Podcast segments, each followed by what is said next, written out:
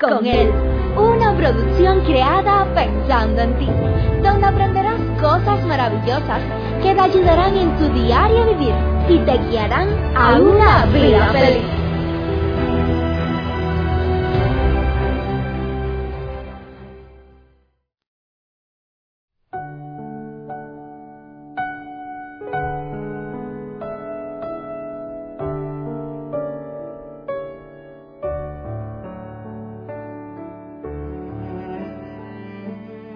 Te hicieran una encuesta y te pidieran responder, ¿con qué tipo de personas te encuentras más en la vida?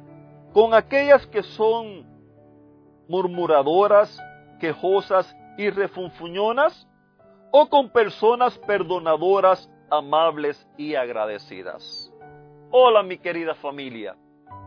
Se nos ha ido ya la semana. Estamos ya en el fin de semana y cuántas gracias le doy a Dios, porque estoy seguro que hemos aprendido mucho en nuestra vida acerca del daño que nos hace la queja. Durante esta semana estuvimos viendo algunas cosas las cuales les llamé el antídoto contra la queja. Vimos acerca del recordar, acerca del recordar las cosas que hemos aprendido. José se recordaba de todas las enseñanzas y las historias que su padre le había hecho y esto lo ayudó para permanecer fiel de parte de Dios, aun en los momentos más oscuros y difíciles de su vida. Vimos el antídoto servir. En vez de ponerse a quejarse, a murmurar, ponerse a maldecir a sus hermanos, José se dedicó a servir fielmente allí en la casa de Potifar, donde lo compraron como esclavo. José se dedicó a, servir en vez de quejarse, en vez de ponerse a pensar en todo lo que había dejado atrás y ahora la vida que, que le había tocado llegar allí, de hecho no había llegado como quizás muchos de nosotros que nos movemos a otro país vamos como emigrantes con esperando tener una mejor vida. No, en el caso de él había ido involuntariamente y ni siquiera a probar suerte, sino había ido como un esclavo.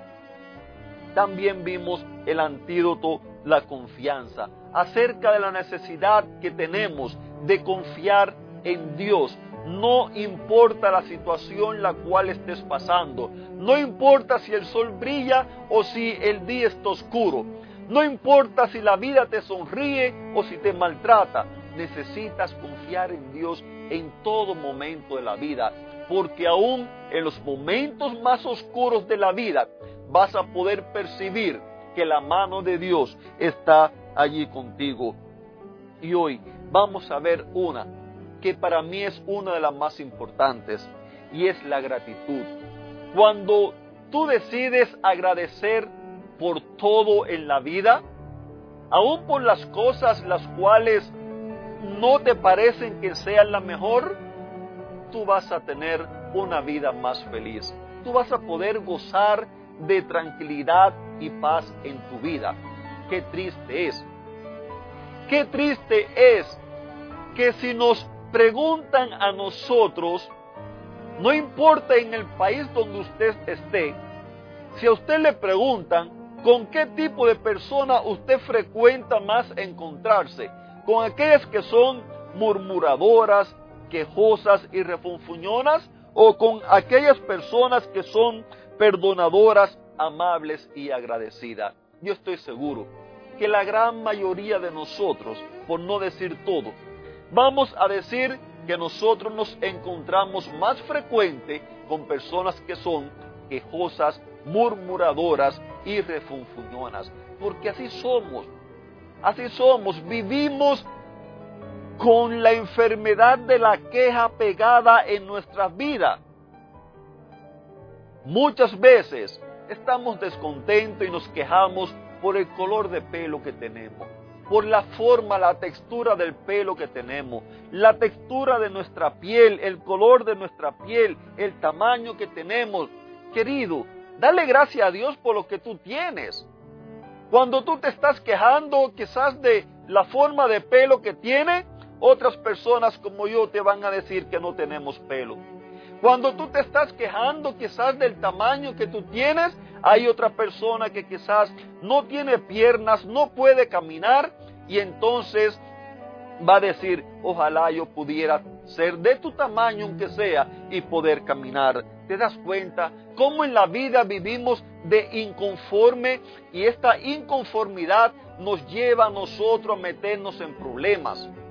Yo estoy seguro que cada uno de ustedes en más de una ocasión en la vida ha presenciado en su propia vida, quizás en su propio hogar, quizás en su propio matrimonio, cómo la queja lo ha llevado a meterse en problemas, cómo la queja lo ha llevado a vivir momentos infelices. Querido amigo, aprendamos a ser agradecidos por todo. Mira,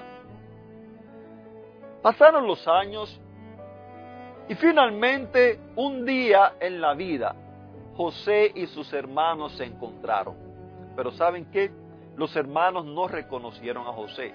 Ya habían pasado unos cuantos años, más de 10 años ya habían pasado ya de todo esto. Y ahora José ya no vestía como un hebreo como sus hermanos, él, él vestía como un egipcio.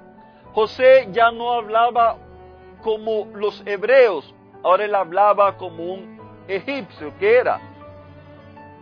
Y cuando ellos se encontraron, nos dice la Biblia que José le declaró que él era José, su hermano. Pero ellos estaban atónitos.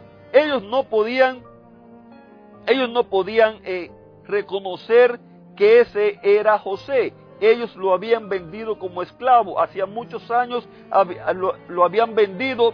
Ellos más nunca habían sabido de, de José.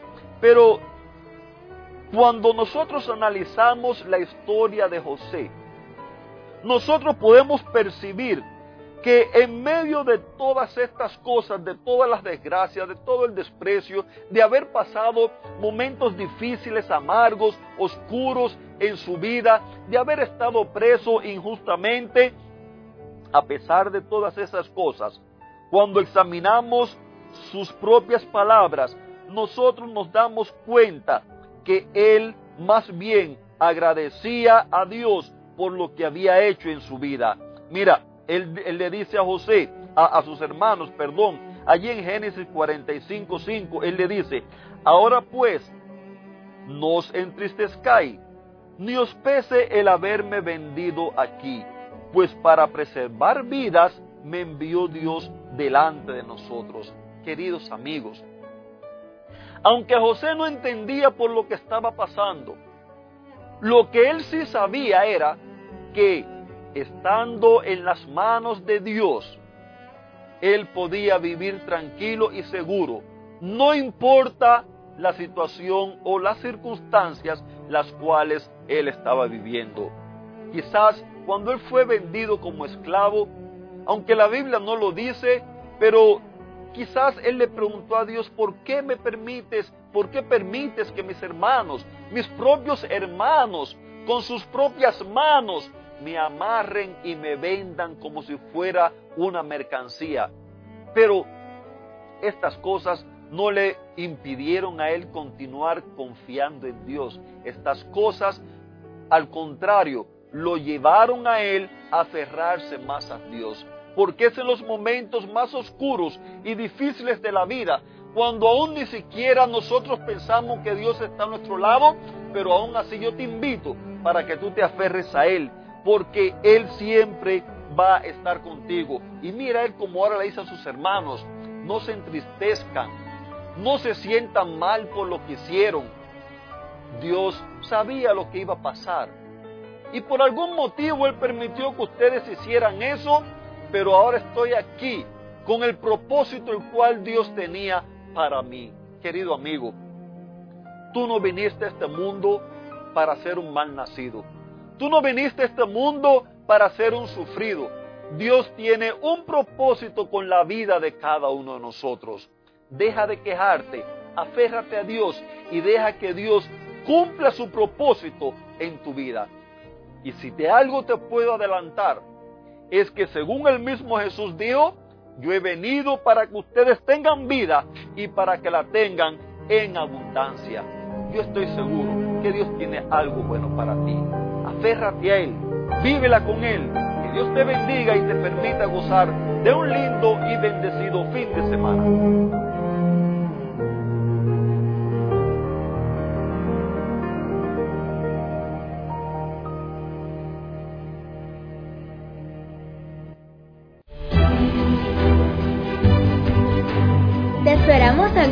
Próxima emisión. Recuerda que nos puedes encontrar en nuestras plataformas digitales iBot, Anchor y Facebook bajo el título Vívela con Él.